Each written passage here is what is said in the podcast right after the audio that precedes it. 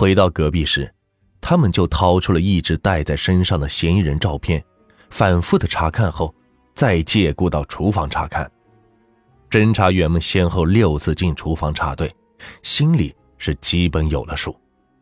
十二点，李增瑞拨通了守候在外面的东港分局刑警大队副大队长孙运兵的手机。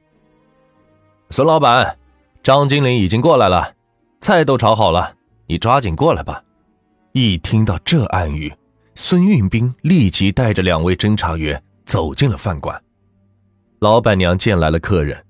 马上拿着菜谱迎了上来，问点什么菜。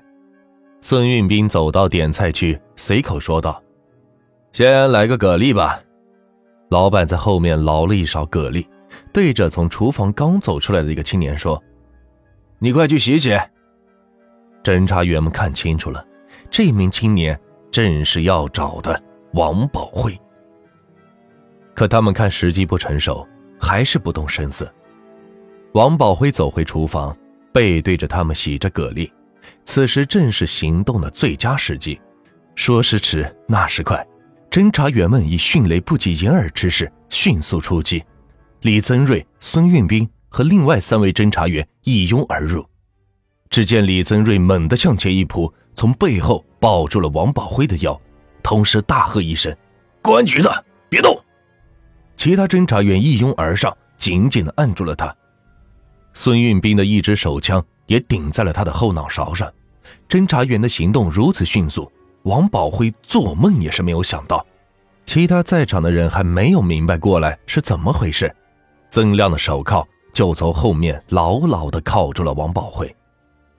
在外守候的其他侦查员也都冲了进来。返回日照，已经是下午两点多了。在确凿的证据面前。王宝辉交代了整个犯罪过程。七月二十二日晚上十一点，王宝辉选中了这个市东港区日照街道东关南路居委一幼儿园作为其作案地点，并事先进行了探路。第二天凌晨，他持刀翻墙入院，在四名女教师宿舍盗窃未果的情况下，顿起奸淫恶念。他看三名女教师挤在一起。无法下手，随即将另外一名面朝外睡的女教师叫起，以有人找为借口将邢某某劫持。邢某某走出宿舍前要求倒杯水喝，王宝辉答应了。邢某某进屋倒杯水，端着杯子出宿舍。当时邢某某只穿了内衣，王宝辉又进屋给他拿着衣服，随即将邢某某劫持到他两公里外居住的房屋内。用威胁的手段，先后两次将邢某某奸淫。六时许，王宝辉意识到对方是已经看清楚自己的容貌，对自己住的地点也有印象，恐怕是罪行败露，而生杀人灭口之意。他用绳子将邢某某的双手捆绑在床头上，然后用毛巾捂嘴勒紧。一个只有十九岁的女孩任其宰割蹂躏。直至窒息死亡。随后，他用在市场购买的砍刀、钢锯将邢某某的尸体肢解成二十余块，并用高压锅蒸煮部分尸体和器官组织，企图煮化灭迹未果。后用编织袋盛装尸体抛至老城区山东路银子河内，将头颅掩埋在东港区西湖镇西黄山前的牧场内。又将邢某某的衣服和自己作案时所穿的衣服、鞋子以及清理现场时的物品烧掉，还将作案工具分别丢弃于垃圾箱和市区一河内，把地板上的血迹清理干净，随后潜逃回胶南市。王宝辉在庆幸罪行没有败露的同时，犯罪心理又开始膨胀。二零零四年八月三日，又潜回日照，伺机作案。